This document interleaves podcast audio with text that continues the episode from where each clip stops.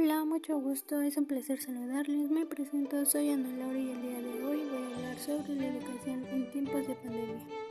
La pandemia por el coronavirus COVID-19 ha provocado una crisis en presentes en todos los ámbitos, pero el día de hoy nos vamos a enfocar en una especial e importante que hay que resaltar y es sobre la educación.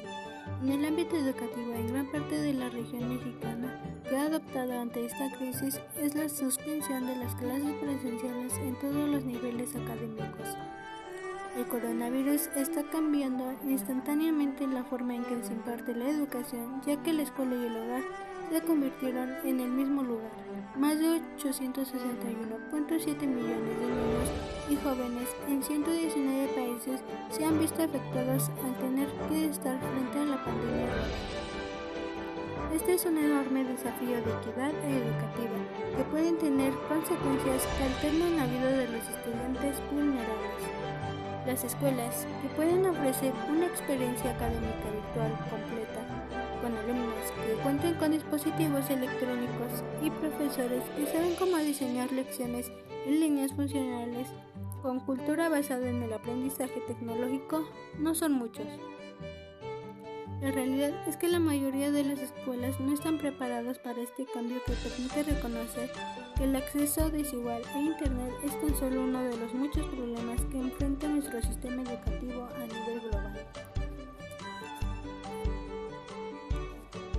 cual afecta a demasiados estudiantes de diferentes niveles académicos, ya que hay aspectos como adaptación rápida, el compromiso de los docentes, cómo se sienten los alumnos, educación en línea y si no hay conexión. Son aspectos que perjudican e intervienen en el aprendizaje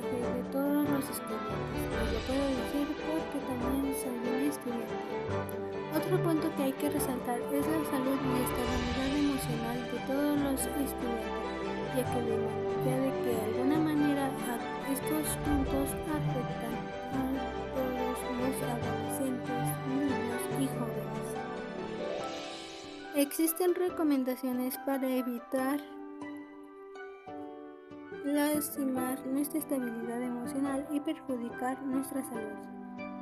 En estas se caracterizan en tener un tiempo determinado para hacer tareas, cuidar de nuestra salud, evitar el estrés, asimismo evitar la ansiedad. Todos aspectos que perjudiquen a nuestra persona. En lo personal puedo decir que los que salen más afectados son todos aquellos jóvenes que están en la universidad, ya que se están preparando, pero en realidad solo aprenden lo teórico más no la práctica. Entonces este me agradó este hablar sobre un poco el tema de la educación en tiempos de pandemia. Y muchos pueden decir opiniones ante esto. Les agradezco su atención y muchísimas gracias y nos vemos hasta la próxima.